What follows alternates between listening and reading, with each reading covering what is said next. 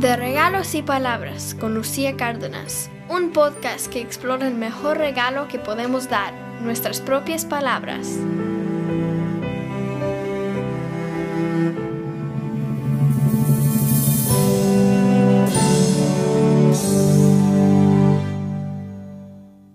Lo que voy a contar está basado en mis recuerdos, que según lo que ya sabemos de cómo funciona la memoria, seguramente no son 100% confiables, pero para mí en este momento de mi vida son ciertos y verdaderos. En el otoño del 2005 recibí una invitación de mi hermano Héctor a un evento muy importante. No recuerdo saber de antemano qué es lo que iba a pasar, pero sí sé que estaba muy emocionada.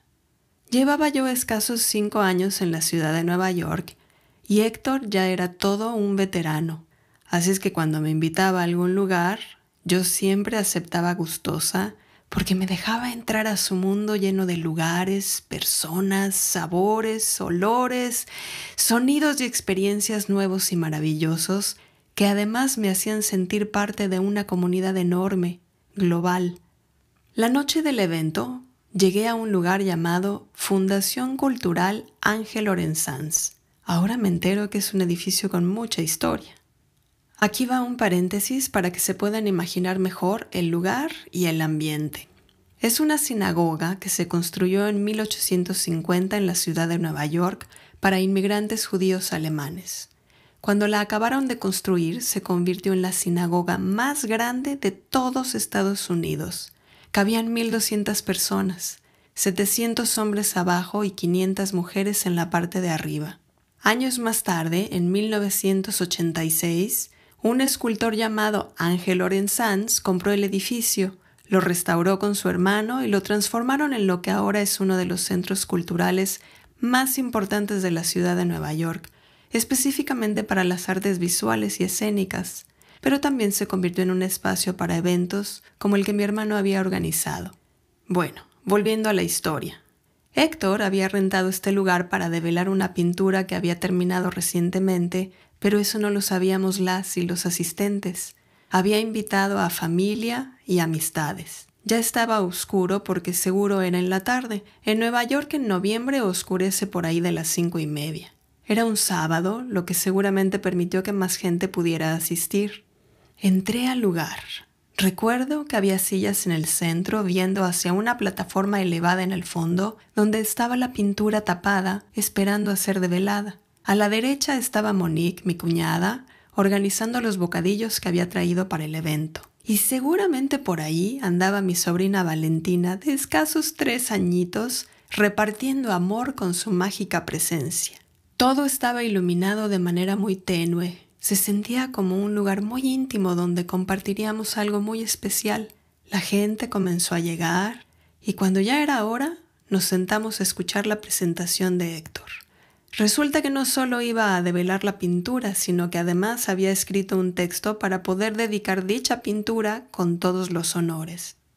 Ese texto se ha convertido en la inspiración de muchas personas desde entonces, entre ellas yo. El texto lo escribió originalmente en inglés, pero luego él mismo lo tradujo al español para que mi mamá lo compartiera con la familia en México durante la fiesta de fin de año. He aquí lo que le mandó por correo electrónico. No, no, no, no. No me define. Decir no me hace sentir seguro. Sé cuándo decir no y sé quién soy cuando digo no. Cuando digo no a algo, vivo en un territorio al que he definido qué es lo que soy yo. Yo soy cuando digo no. Defiendo los confines de lo que creo que soy diciendo no. El decir no me da el control que necesito para vivir en lo que entiendo que soy yo. Me gustan los nos. Celebro los nos. Respeto los nos de otras personas. Respeto tus límites, tu frontera, tu definición de quién eres tú. Juntos llegaremos tan lejos como los nos nos dejen. Yo exploro el espacio de lo que defino como lo que soy y cuando llego al final de ello, cuando llego a mi frontera, a mi cerca, pienso y siento no. Actúo no. Los nos existen por algo. Tienen una razón de existir. Yo vivo dentro de una cerca llamada no. Es una cerca circular muy larga que me rodea. Gracias a los nos he sobrevivido. Mis padres dijeron no a los resfriados y enfermedades, a la ignorancia y a objetos puntiagudos, no a pegarle a alguien más, no a la comida chatarra, no a ver mucha televisión, etc. Heredé un montón de nos. Todo estaría muy bien si pudiera aceptarlos y vivir con los nos que me tocaron como un traje que me quedara perfecto. Ah, pero como un gato curioso, la pregunta aparece. ¿Qué hay más allá del no? ¿Por qué no? ¿Qué pasaría si me brincara la cerca del no? ¿Qué pasaría si digo sí? Hace algunos días, caminando hacia la escuela, mi hija Valentina me dijo, Papá, párate. Quería regresarse. Volteé y vi hojas de árbol rojas caídas sobre la banqueta, pero ella no estaba interesada en las hojas. Entre ellas había una muñeca tuerta, rota y sucia. Lo que pasó dentro de mí fue instantáneo. Pensé, no. Valentina me había llevado a mi cerca del no. Pero en el tiempo que existe entre pensar no y actuar no, después de sentir no, pero antes de decir no, me pregunté, ¿qué pasaría si digo sí? ¿Y si Valentina está en lo correcto? ¿Y si ella sabe lo que está haciendo? ¿Qué está pensando? Me paré, me quedé callado y observé. Fue entonces cuando dijo, Mira, papá, un tesoro. La muñeca tuerta, rota y sucia tenía cara de todo menos de ser un tesoro. Esto fue hasta que oí a Valentina decir que era un tesoro. En el mundo de Valentina no había reja. Fue posible para mí entrar en su mundo diciendo sí a sus decisiones. En su mundo iba a la escuela cuando de pronto se encontró un tesoro. Es como si yo me hubiera encontrado cinco mil dólares en la calle con mi nombre. Para poder actuar en el modo de pensar sí, para poder decirle sí a otra persona, necesito creerlo. Si no lo creo, es un sí con restricciones, un sí con resentimiento, un sí como no. Para poder crear un sí verdadero, necesito depositar mi fe en el sí. Esa es la clave para entrar en el mundo de otra persona. Necesito tener fe en que la otra persona está en lo correcto. Es mi decisión quedarme en mi mundo con mi cerca de nos rodeándome o decir sí creer sí y transportarme a otro mundo, en este caso al mundo de Valentina. De pronto mi cerca se mueve un poquito y mi territorio se expande. Se expande con cis y no se expande con nos. Así que, ¿qué pasaría si dijera sí? ¿Qué pasaría si creyera sí? Para mí es una aventura una aventura a otro mundo, al mundo de otra persona, la expansión de mi mundo. Para la persona que recibe el sí, sí es un paquete de amor que crea reafirmación, reconocimiento y aceptación del mundo de esa persona. Y cuando escucho sí, me siento querido, siento que mi mundo es reconocido y aceptado, me hace sentir feliz. Hace un año más o menos tuve una conversación con mi amiga Madalena, que está aquí esta noche, en donde le dije que era muy sencillo hacer feliz a alguien más. Lo único que había que hacer era decir sí. Esta idea, le dije, puede ser aplicada a cualquier circunstancia. Por ejemplo, ahora mismo tú y yo estamos hablando. Dime algo y te diré que sí. Fue entonces que ella me dijo, me encanta la pintura que te compró Eric. Eric es un amigo mío y novio de Madalena en ese entonces. Ahora Madalena lo ha hecho muy feliz al haber dicho sí a su propuesta de matrimonio. Madalena continuó diciendo, me gustaría tener una pintura similar a esa. Por mi cabeza pasaron una serie de pensamientos en fracciones de segundo, resultando en un simple pero contundente sí. Madalena se puso feliz.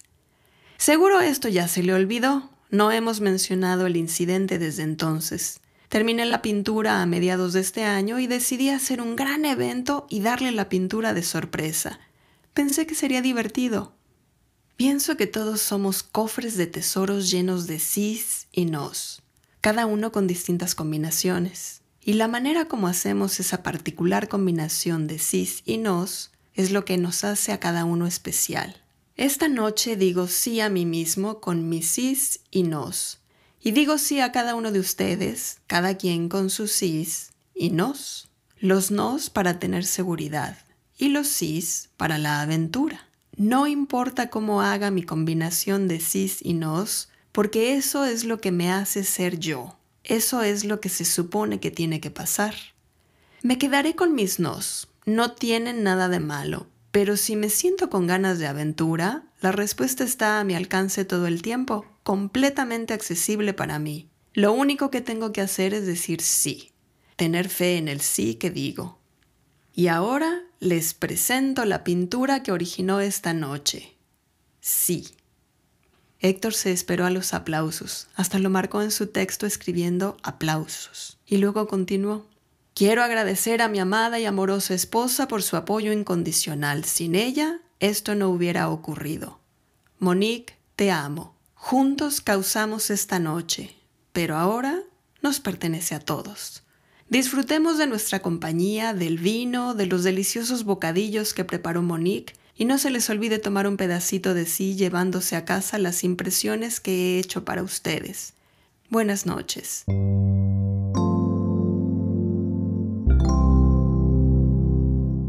¿Sintieron la magia de esa noche? Ese era mi hermano, y ese será mi hermano para mí siempre. Yo fui de las que compró una de las impresiones, una reproducción de la parte más importante de su pintura así en tamaño mucho más pequeño. La guardo en mi departamento enmarcada como uno de los tantos tesoros que Héctor me dejó. Esas fueron palabras que salieron del fondo del corazón de mi hermano y que las dio como regalo para acompañar otro regalo, una pintura porque en su caso, además de ser bueno para expresar sus ideas por escrito, era también un excelente pintor y artista. Bueno, espero que este primer episodio las y los haya inspirado a escribir lo que sienten en cualquier situación, para dar un regalo de bodas, de bautizo, de cumpleaños, para reconocer la generosidad de alguna persona o su presencia en su vida, o simplemente para darle a alguien las gracias por haber lavado los platos esta noche, o por haber sacado la basura al bote, o por haber cocinado la cena de hoy. Los regalos de palabras sirven para toda ocasión y son, según yo, los mejores regalos que podemos dar. Este fue el episodio sobre las palabras que inspiran. Como les comenté en el episodio introductorio, a mí las palabras de Héctor en este texto específico me han ayudado primero a que su ausencia me duela menos, pero lo más importante es que me han inspirado a vivir la vida a plenitud, haciendo lo que verdaderamente quiero hacer, como este podcast y como el sitio web que creé con la ayuda de mi sobrino Luis Cárdenas Espinosa. Ahí les muestro los distintos proyectos que he creado después de atreverme a dejar mis nos de lado y aventurarme diciendo que sí a cosas nuevas.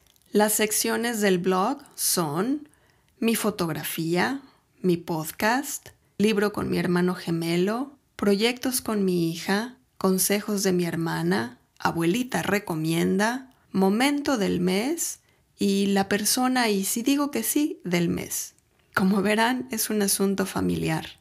Lo pueden visitar tecleando www.whatifisayyes.com, que es el nombre que le puso Héctor a su texto en inglés. En el sitio web están las fotos de sus textos originales, tanto en inglés como en español, además de la foto de la impresión que le compré esa noche de la pintura Sí, y una foto preciosa de él cuando me vino a visitar a la ciudad en la que ahora vivo. Si les interesa además conocer su obra pictórica, la pueden encontrar en el sitio web que mi hermano gemelo Jorge Cárdenas creó y administra www.pintoresmexicanos.com. Entrando, busquen la página de Héctor Cárdenas. Los espero en el segundo episodio donde hablaremos de las palabras que prometen. Ahí les compartiré mis votos de matrimonio que le leí a mi Carlos cuando nos casamos. Ojalá nos acompañen.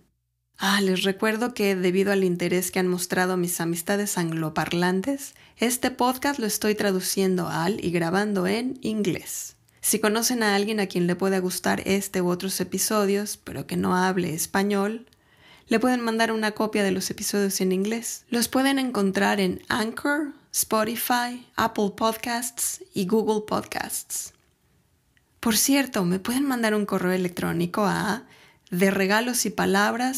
gmail.com Me encantaría leer las palabras que ustedes han regalado o ayudarles a pensar cómo pueden regalar sus palabras a alguien más.